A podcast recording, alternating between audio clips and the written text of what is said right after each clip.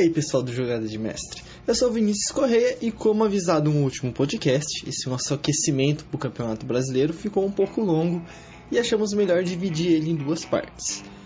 Se você ainda não escutou a primeira parte, procura ali nos nossos outros podcasts e escute que tá bem legal. Se você já escutou, então vem com a gente e vamos para a segunda parte do aquecimento do Campeonato Brasileiro. A gente já falou da parte de cima, quem que a gente acha que vai brigar lá em cima, questão do favoritismo ou não do Flamengo.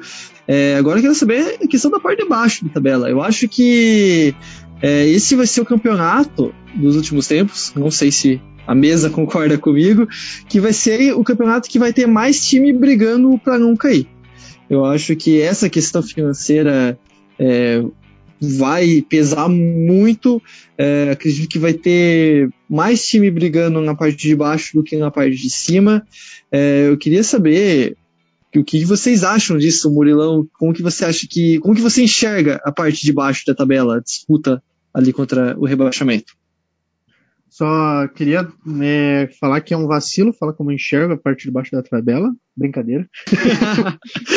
piadas internas, piadas internas. Nossa, mano, meu Deus. Brincadeira, brincadeiras à parte. Enxerga é, mal, né? De certa forma. de certa forma, eu acredito que os clubes que estiverem mais bem preparados para o campeonato é, vão ter uma distância muito maior dos clubes que vão estar disputando a parte de baixo da tabela, sim, eu acredito nisso. E, é, de certa forma, eu vejo, é, vou usar um trocadilho aqui, com bons olhos, a, que a parte de baixo da tabela ela vai ter uma, uma disputa que, assim, tentando ser é, uma maneira mais positiva, o que é mais ou menos ali o, o a par, metade do campeonato, até o fim ali do primeiro turno, como geralmente acontece, que fica ali pelo menos até o décimo colocado, tá com chances reais assim de um em dois, um ou dois jogos estarem já na zona de rebaixamento. Acredito que isso pode, possa acontecer. E em contrapartida, a parte de cima ela vai estar tá muito distante. Então, assim, aonde tiver esse divisor de águas, onde começar a parte dos times que estiverem começando a disputar a parte inferior da tabela, e a parte superior ela vai estar tá muito distante desses times. Eu acredito que aconteça isso, mas é muito imprevisível, como já foi dito várias vezes aqui. Pedrão, e como é que você vê também essa disputa lá embaixo? É, essa briga né, contra o, o, rebaixamento. Você tem times que você aposta que vão passar sufoco, vão ficar na parte de baixo. Concorda também que é, desse, como posso dizer, dessa imprevisibilidade do campeonato, né, times que a gente nem imagina pode acabar brigando né, contra o rebaixamento? Concordo muito. O Campeonato Brasileiro tem muito isso, ainda mais esse ano. Eu acho que não vai ser um campeonato que vai ter um campeão definido no começo, ou eu acho que vai ser bem apertado, e que o campeão vai sair lá nas últimas rodadas. E na parte de baixo também. Ó, nomes aqui que eu posso falar que eu acredito que vão estar lá embaixo. O Atlético Goianiense, eu acho que vai brigar lá embaixo, provavelmente vai cair. Fazendo uma previsão, né? A gente nunca sabe, mas na minha opinião, é, o próprio próprio esporte, acredito também não vai desempenhar muito bem. O Coritiba também, Vinícius, acho que também vai estar lá embaixo. Hein? É, o Goiás, eu acho que perdeu muito com a saída do, do Michael, né, que foi pro, pro Flamengo, então vai, vai também não vai estar muito bem, na minha opinião. E eu acho também que vai ter um clube grande que vai acabar caindo esse ano por conta disso tudo. Que vai ser o clube que pior se adaptou às mudanças, que pior se adaptou a. que mais perdeu o ritmo de jogo, digamos assim. Um clube grande eu acredito que vai cair. Que vai ser. Não, eu não sei qual, porque tem que ver como é que cada clube vai voltar jogando, né? Por isso que eu tô falando, eu acredito que, mesmo que o clube é, tenha jogado muito bem antes, é, se preparado muito bem antes da pandemia, eu acredito que com essa volta, é, muitos vão voltar diferente, com ritmo de jogo diferente. Então, então vai ter que ver isso. E chutando aqui, eu acho que um clube grande cai. Aí chega no final da temporada, os torcedores do Atlético Goianiense vão mandar aquele chupa Pedro quando o Atlético Goianiense estiver lá na parte de cima da tabela. Ou até mesmo eu, né, quando eu o Coritiba ali pegando a vaga na Libertadores. Cara, eu acho difícil, mas você tá dizendo. Ah, se você parar pra pensar que hoje em dia sete. Não, não, nem que você querer zombar o Curitiba ou qualquer coisa do gênero. Imagina. Pô, se você parar pra pensar que hoje o campeonato. Isso é uma crítica minha, né? É muito fácil de você chegar numa competição internacional. Você não tendo campeão da Copa do Brasil ali, já, já aumenta uma vaga. Copa das Copa Sul-Americana já diminui uma. Já aumenta outra vaga. Copa Libertadores já aumenta uma vaga. Você só precisa terminar em 14, cara. É muito fácil você Claro. chegar. A diferença do rebaixamento para uma Copa Sul-Americana é, é pequena, né? Então, às vezes, o, o, o clube pode ter uma boa temporada e fazer uma mal temporada por conquistar essa vaga. Então, assim, Curitiba, na minha opinião, é um clube que pode conquistar uma vaga na Sul-Americana, perfeitamente. E eu não vou me surpreender se isso acontecer. Sinceramente, cara. Não, isso é uma coisa que mais acontece no futebol brasileiro. É o time tá o ano inteiro brigando contra o rebaixamento e emenda duas vitórias na- nas últimas rodadas e pega uma Sul-Americana. E já aconteceu até de time tá brigando contra o rebaixamento e chegar nas últimas seis rodadas e, pô, ver que dá gás pra pegar uma pré-Libertadores. Isso é uma coisa que eu já vi acontecendo. Ano passado mesmo, o né? Corinthians. O Corinthians e o Inter com aquele futebol michuruca conseguiram pegar uma pré-libertadores. É, Pode seguir aí, Levi, desculpa. também, né? Não, tudo bem, cara. Tudo suave. o Fortaleza, né? é, vinha disputando contra o rebaixamento com a saída do Rogério. O Rogério saiu do Cruzeiro, voltou pro Fortaleza, o clube engrenou e conseguiu uma vaga é, na Sul-Americana, quase conseguiu uma vaga na Libertadores, na pré-Libertadores. E há quem acredita que se o Rogério não tivesse saído do, do Fortaleza, não, talvez o Levi saiba mais né, do que eu sobre esses comentários, se muita gente comenta isso, é, se o Fortaleza poderia ter beliscado uma vaga na pré-Libertadores se o trabalho do Rogério não tivesse sido interrompido naquele momento. Cara, quando teve o, o último clássico rei na Série A, né? Ceará e Fortaleza, é, e que o Fortaleza ele ganhou, venceu o Ceará. Fortaleza ele mudou completa- completamente a forma que ele jogava. O Fortaleza passou a jogar melhor, conseguiu resultados melhores. E antes do clássico, o Fortaleza ele ganhava uma, perdia duas, você ainda ficava naquela. Mas o que mudou mesmo foi ali com a vitória do clássico rei do Fortaleza, que fez o clube engrenar de vez acredito sim que uma saída do Rogério Senna prejudique muito o Fortaleza. É, o Rogério Senna acho que mudou a história do Fortaleza completamente. Então acho que o clube iria sentir é, a saída dele, assim como se ele permanecendo, o clube tem mais a ganhar. E agora quero saber de vocês a questão dos destaques né, no campeonato, o campeonato brasileiro, né, é feito por craque, sempre tem aquele jogador que a gente não espera e detona no campeonato, é, tem aquele jogador que a gente espera muito e acaba decepcionando, né, sempre tem aquele jogador que os holofotes estão apontados para ele e acaba não fazendo um grande campeonato brasileiro. É, Murilão, o que, que você espera desse campeonato? Tem um jogador que você espera muito? É, como é que você vê a questão né, dos jogadores para esse campeonato brasileiro? E que aquilo? O ano totalmente atípico, é difícil fazer apostas, né? Mas o que, que dá para esperar dessa temporada? Cara, eu vou falar como torcedor mesmo. É, eu acredito que o Walter, pelo que ele é, emagreceu muito nessa pré-temporada, digamos assim, ele, ele treinou muito. ele- é, eu vejo que ele está muito focado para essa volta dele no Atlético, então eu espero muito, muito dele. Agora, o jogador que pode ser decepcionante nesse, nesse campeonato é muito complicado é, eu falar aqui agora.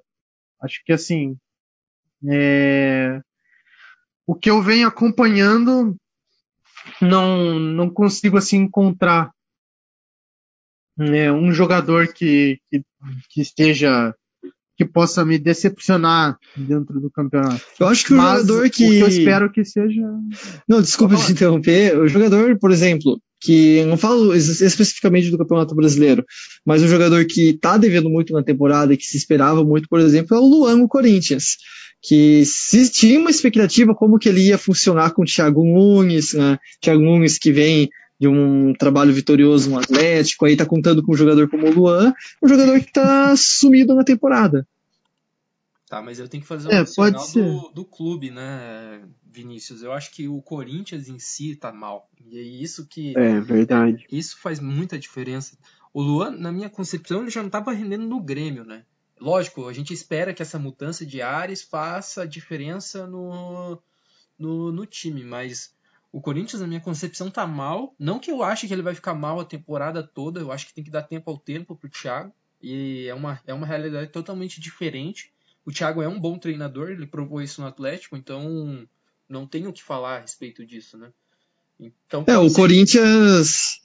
O Corinthians já voltou bem da, da quarentena. É, tá, que é cedo pra dizer, né? Mas foram dois jogos e duas vitórias. Então, talvez é, isso seja o que faltava para dar o ânimo pro Corinthians, né? Olha, mas Vinícius, eu, eu discordo, cara. Eu não acredito que o Corinthians tenha voltado bem. É, apesar das duas vitórias, é, acredito que eu, eu não boto tanta fé no Corinthians. Acho que tem um elenco limitado. É, sobre o clássico que o Corinthians venceu contra o Palmeiras, é, foi uma bola do Corinthians e o resto do jogo foi o Palmeiras tentando empatar o jogo. Né? À toa que teve uma atuação muito boa do Cássio no clássico. E contra o Oeste, o Corinthians é, fez o gol, se não me engano, 40 minutos, 40 e poucos minutos do primeiro tempo, mas não tinha chutado ainda no gol contra o Oeste, que estava ali disputando no rebaixamento do Paulistão, sabe? Não acredito que o, o Corinthians tenha voltado bem, mas acredito, é, acho que o Corinthians ele, ele tem jogado assim durante por várias temporadas, né, por uma bola. Não é um jogo tão agradável de se assistir, mas tá dando certo. Acredito que se o Corinthians ganhar o Paulistão, é, pode dar uma engrenada no clube, quem sabe muda os ânimos por lá. É, a visão que eu, que eu tava tendo do Corinthians é, é que, por exemplo, é, o time já começou a temporada com, é, com eliminação na pré-Libertadores, e isso é algo que abala o elenco, e parece que isso abalou demais o Corinthians. Você via os jogos do Corinthians no Campeonato Paulista, não parecia que era um time treinado pelo Thiago Nunes, parecia um time apático, um time devagar, um time é, por exemplo, diferente do que a gente via do, do Atlético Paranaense que, que foi do ano passado. Né? O Souza, que acompanhou bem o trabalho do Thiago Nunes, acho que pode dizer bem. Eu, eu acho que assim, é como eu falei, a gente não. A maneira da a eliminação do Corinthians na Libertadores foi um pouco até dramática, né? Isso essa que é verdade. Foi até. Foi.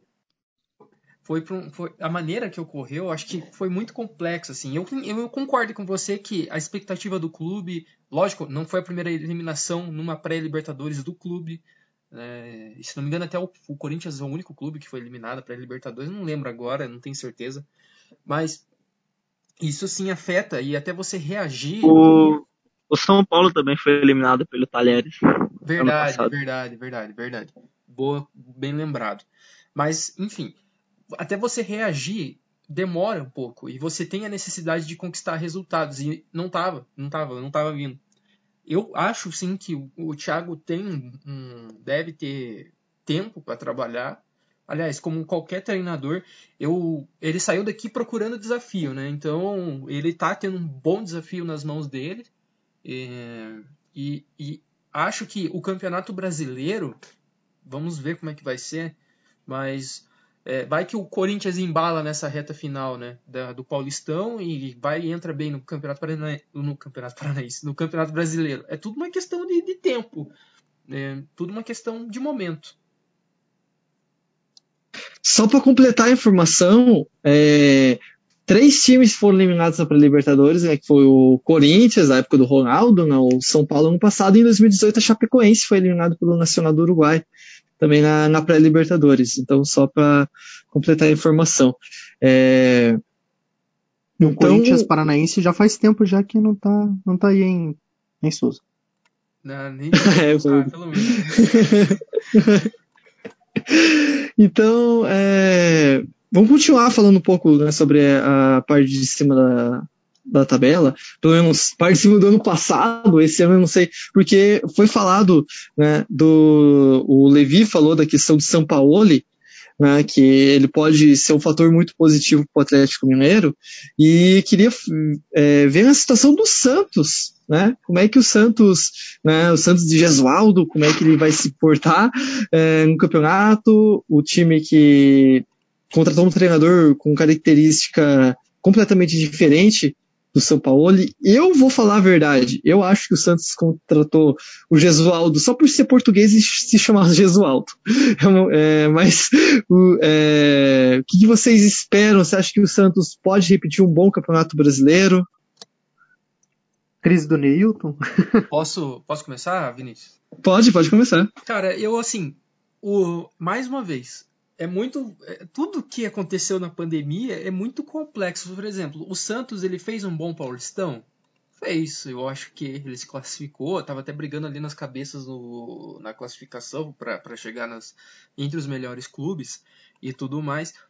Aí vem o Paulistão, lógico, eu não espero o mesmo Santos desse ano do ano passado. Como vocês falaram, o São Paulo tirou leite de pedra. Essa que é a verdade. Agora, você vê o Santos desse ano em ver a questão, por exemplo, da gestão interna. Eduardo Sacha, o próprio Ederson, que, que jogou no Ceará, o goleiro, né? Ederson, se não me engano o nome dele. Me corrija. Everson. Se... Everson, isso. Aí, ó. Me corrija se eu estiver errado. Estavam pedindo até pouco tempo atrás para sair do clube. Então, por causa de questões internas, de, de gestão. Então, esse, esse ambiente externo do Santos, interno do Santos, pode fazer diferença no clube em si. E às vezes a questão do, do, trabalho técnico pode ficar em segundo plano, o time vai mal, mas por todos esses problemas, entendeu? Então, assim, onde que eu quero chegar com esse meu raciocínio? O que, que eu espero do Santos é, é, um campeonato mediano. Não espero a mesma coisa do ano passado, jamais que eu espero a mesma coisa do ano passado. Acho que tem muitos outros clubes na frente e vou colocar até o Bragantino na frente do Santos, essa que é a real. Vou colocar o Bragantino na frente do Santos, o Fortaleza na frente do Santos, enfim. Mas um clube como o Santos eu não vejo brigando lá embaixo, né? Então eu espero, espero um campeonato muito mediano, essa que é a real. É, a gente estava falando um pouco atrás sobre jogadores e, e, também foi comentado sobre a questão do Botafogo. Né? O Botafogo está tá sendo bem curioso o mercado né, para esse time, porque trouxe Honda, é, tá trazendo jogadores né, do mercado europeu, mercado africano, é, tentou trazer o, o Yaya Touré, acabou não dando certo. É, o, o, que se esperar desse Botafogo? Vocês acham que vai decepcionar? É, gastou muito dinheiro com o devia, mas por outro lado também trouxe é, postou no mercado nacional, Pedro Raul, Bruno Nazário está fazendo um bom, fez um bom campeonato carioca pelo Botafogo. É, o que dá para se esperar desse time? Vou começar pelo Murilão. Cara, eu acho que foi uma boa aposta. É, o Botafogo arriscando. É, para mim, quando você quer fazer algo diferente, quer mostrar que você está buscando melhorias, está buscando é, uma evolução dentro do seu modo de ver, de ver o futebol. O Botafogo ele está buscando, tá buscando isso. É, assim, decepcionar eu acho que não, não dá para se decepcionar com o Botafogo, porque o Botafogo ele veio de temporadas é, geralmente apagadas. Se, se, se, você for olhar os últimos anos do Botafogo, foram temporadas bem apagadas. Eu acho que a última que assim teve um brilho foi lá em 2013, se eu não me engano, com o Sidorf. Então, acho que essa tentativa de trazer, de renascer o Botafogo, né, aquele time da década de 90 lá, eu acho que é mais ou menos esse caminho. É tentar trazer marketing para o time, trazer visibilidade e assim chama também a responsabilidade para um clube que geralmente está apagado. Acho que arriscar é o caminho. Então eu vejo como uma decepção, mas sim como uma alternativa necessária que o Botafogo é, teve que teve que encontrar para sair dessa zona de ser um time que é grande, porém ele não está com esse status tão aflorado assim. Alguém mais tem um comentário para fazer sobre o Botafogo, né, é, sobre as contratações, sobre o Honda, que eu acho que é uma atração à parte do Campeonato Brasileiro. Tem o Honda curioso. e o Calu, né? Isso, exatamente. E, cara, eu acho que o Honda joga pra caramba desde sempre. É, desde vendo Copa do Mundo, vendo ele pelo Japão. É muito importante ter uma peça assim para organizar o meio de campo. Eu até ia falar sobre os jogadores que eu esperava ali. Eu ia citar que nem eu citei o Botafogo antes, mas eu tô curioso para ver o Honda no Brasileirão ali. Eu acho ele um grande jogador e vai ser, vai ser muito bom ver isso. E ele tinha reclamado, né? Antes de começar o campeonato, é, questão de como estava sendo conduzido futebol e pandemia aqui no Brasil. Ah, Acho que isso é uma coisa que qualquer gringo, na verdade, se espanta, né? É, completando o comentário do Pedro, o Honda ele tem um espírito de liderança, né?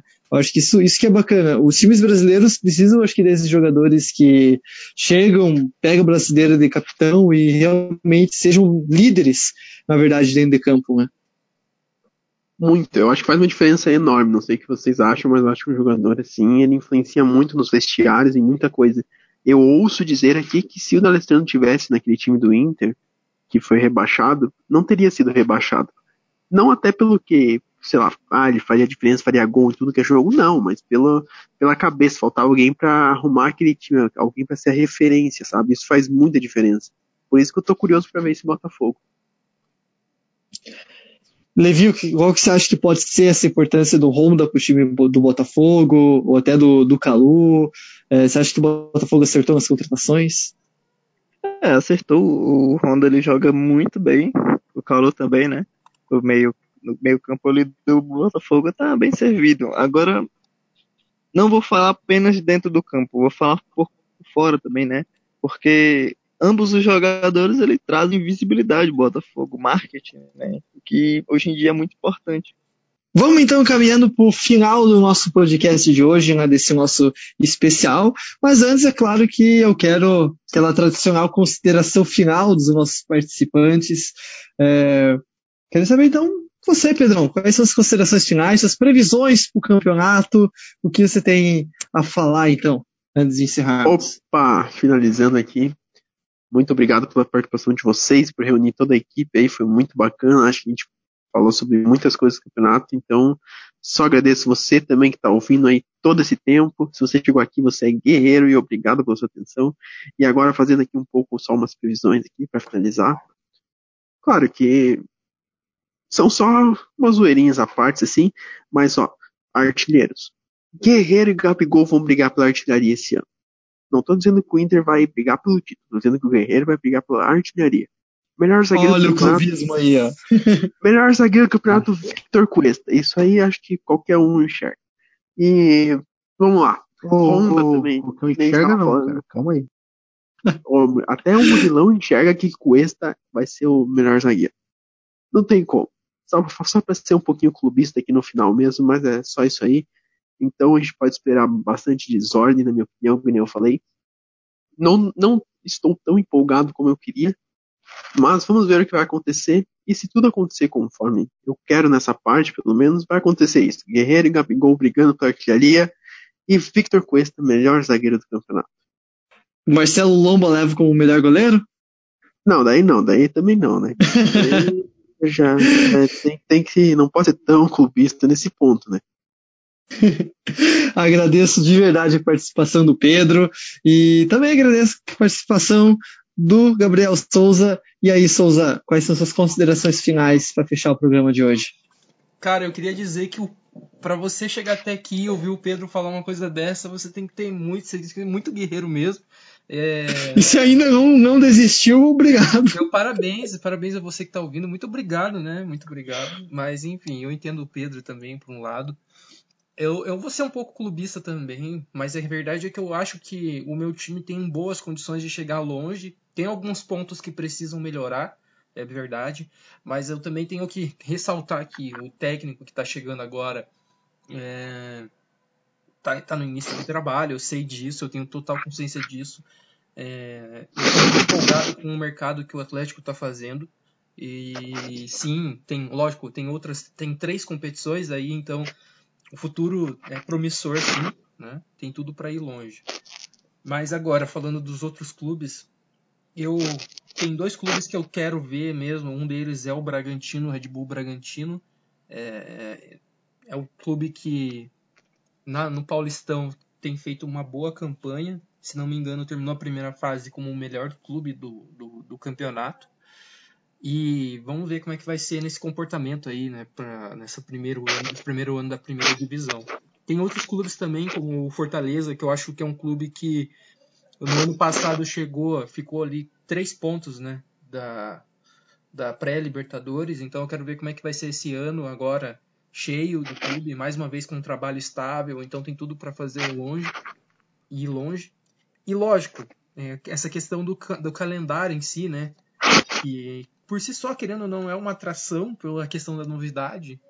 E eu acho que é um ponto que eu, que eu gostaria de que continuasse, embora eu acho que não vai ser assim no ano que vem. E é isso que eu tenho para falar, é isso. Não vou me estender, porque senão eu faria mais um podcast. É, vai, vai transformar o nosso podcast que tá tão curto em algo longo, né? e... Muito obrigado pela participação do Gabriel de Souza. Agradeço, agradeço também ao Levi. Levi, você vai ser clubista também nas suas considerações finais. Vou fazer um pouco diferente. Eu vou jogar a realidade aqui. Campeão do Campeonato Brasileiro. Ceará, obviamente. Opa, né? sem clubismo. clubismo. Nossa. Sem clubismo. Não, galera, brincadeiras à parte. Acho que o campeão vou apostar no Flamengo novamente. Né? Tem um time muito bom, time muito organizado, que joga fácil, então eu vou apostar neles. É, rebaixamento. Vou apontar logo os quatro aqui, os quatro. Dessa vez, acho que não tem clubismo, mas ó, esporte, Atlético Goianiense, Coritiba e Fluminense, eu acho. Pô, que... eu senti clubismo nesse Coritiba, hein, cara. Acho que o, o Fluminense é, tem uma equipe muito lenta e não tem um time tão bom também. É, e também tem um elenco muito curto e para um campeonato que vai ter jo jogo acima do outro, jogo em cima de jogo. E, então acho que isso vai pesar para o Fluminense. Então eu acho que o Flusão é um dos grandes a, a, a cair, como falaram anteriormente. E o time que eu quero ver é o Bragantino, por conta do, do Arthur. Eu acompanhei o Arthur no Ceará, eu acompanhei o Arthur no, no Palmeiras, no Bahia e agora no Red Bull Bragantino. Eu espero que é, ele, ele vem com titularidade, já vinha com o Bahia, mas com um elenco muito melhor com, no, no Red Bull, então acredito que ele vai fazer uma ótima temporada. Então, muito obrigado né, pela participação do Levi, se, segundo programa dele aqui com a gente. E também eu agradeço ao Murilo Segala. Murilo, sem clubismo, quais são suas considerações finais? As minhas considerações finais, depois do final já do primeiro turno do campeonato aqui, que a gente terminou o podcast agora. Mas é, é isso aí, eu acho que o Poxa cai. É, sem clubismo nenhum. Na verdade, eu acho que cai, cai, vai cair, é isso aí. É a única coisa que eu tenho pra dizer. Cai. Cara, eu tô sentindo um ódio. Deus, cara. Um ódio que o Vinícius tá sentindo agora. Capaz, acho... ódio nenhum. Eu convoco assim, a torcida do. Eu convoco a torcida do Coritiba no final do campeonato. Invadir as redes sociais do Murilo. O Instagram dele é, é que eles já nunca fizeram Murilo. isso. Isso nunca aconteceu comigo. Desculpa, isso nunca aconteceu comigo. E, e quando o Coritiba é, pegar uma vaga da Sul-Americana ou pré-Libertadores, todo mundo mandando uma ah. hashtag chupa Murilo no Instagram dele ali. Daí acorda, daí eles acordam. Olha Mas sem brincadeira mesmo, acho que o Coxa cai, o Atlético vai é, deitar no campeonato aí. E é isso, sem clubismo algum, aí é. brasileiro. Tamo junto. Vai. Sem clubismo, vindo de um cara que falou que esperava muito do Walter no campeonato. Não, mas eu. Tá, falando sério. O Walter tá é, magrinho. É, igual eu falei no começo, ao contrário de mim. É, igual eu tava falando no começo, porque 86 e 87? Porque o campeonato, ele, é, apesar de tudo que a gente falou aqui, ele está sendo organizado muito nas coxas, assim. Ele está sendo feito de uma maneira muito corrida. É, e a gente já viu resultados de campeonatos sendo feitos dessa forma, que às vezes é, não se completam de forma é, jogos que acabam acontecendo é, de forma que não deveria acontecer, datas que não conseguem ser correspondidas e tudo mais. Não espero que aconteça uma desorganização como aconteceu na década de 80, mas eu digo, esse campeonato ele está sendo feito de uma forma muito, é, digamos assim, precipitada em alguns sentidos. Então, falando sério agora, é, essa é a minha finalização aí. Aquela pressa, né, para o futebol voltar logo, né, acho Exato. que isso tudo é, deixa Exato. aquela, aquela sensação, assim, que tá tudo, parece tendo que ser feito só porque precisa, mas não tem organização, né? Direitos de transmissão, é. ninguém sabe quem vai transmitir que jogo, esporte interativo, né? A Turner pegou para eles um Coritiba e Flamengo, mas a Globo já entrou com processo para impedir. A é... gente teve um Fla-Flu no, no SBT, cara, coisa assim. Não, vai ser uma bagunça. Errada tem muita coisa errada e é, pode gerar mais episódios de podcast só para falar esses assuntos. Uma das medidas da MP, né, é, eles têm essa idealização de que não vai ter nenhum jogo sem ser transmitido. Mas Exatamente. A, a Turner, é, ela tem o direito de transmissão do jogo do Fortaleza na primeira rodada, mas como eles pegaram eles querem transmitir o jogo do Flamengo, provavelmente o jogo do Fortaleza não vai ter nenhuma transmissão. Aí que fica, né? É, e aí que tá. Eu vou até aí. completar a fala do Levi, é, Vinícius, porque assim, o jogo do do, do, do, do, Fortaleza na primeira rodada é contra o Atlético. E o, o Atlético, é, com, esse, com essa lei do mandante, é, tem, tá rolando muito no, nessa questão pelo menos agora, recentemente, essa questão das lives, né? O próprio Atlético no Campeonato Paranaense está transmitindo todos os jogos pelo próprio serviço de streaming, mas isso já era acordado no contrato, né? No contrato de direitos de televisão. E não é de hoje, né? Que o Atlético é tem esse problema aí de. É tá. Tipo, o que aconteceu dessa vez foi algo legal, foi algo previsto, digamos assim, tá? Está em contrato que os clubes da, os clubes do Campeonato Paranaense poderiam transmitir os jogos pelos seus serviços ou de alguma outra forma, como bem entendesse. Inclusive, foi o único motivo que levou o Atlético a assinar o contrato, porque no início da temporada o Atlético não ia assinar, não ia ter nenhum direito de transmissão. É, e a Dazan, no caso, que é os do, donos do direito, cedeu nesse ponto e o Atlético assinou. Daí todo mundo saiu ganhando. Mas agora no Campeonato Brasileiro, é, um jogo, por exemplo, que eu queria ver pela transmissão da Turner era o próprio Atletiba. E a Turner simplesmente abandonou o jogo para pegar direitos de transmissão de outros clubes. No caso, clubes com marcas maiores, mais atrativas. Então isso vai dar muito o que falar, vai dar muito pepino. Concordo com vocês. Nossa Senhora. Tô imaginando. Exatamente. O Brasileirão, desde essa organização mesmo, tem muita coisa que tem que ser corrigida. Mas então, dessa forma, nós terminamos o nosso aquecimento do Campeonato Brasileiro, o nosso aquecimento para o Campeonato Brasileiro. Agradeço mais uma vez você que nos ouviu até agora, também agradeço toda a nossa equipe que esteve participando desse nosso programa, desse nosso aquecimento longo e mais uma vez agradeço a sua paciência e até a próxima. Não esqueça de seguir a gente nas redes sociais, estamos em todos os lugares: Twitter, Facebook, Instagram, Spotify, todos os lugares você procura Jogadas de Mestre e encontra a gente. É isso aí, muito obrigado galera e até a próxima.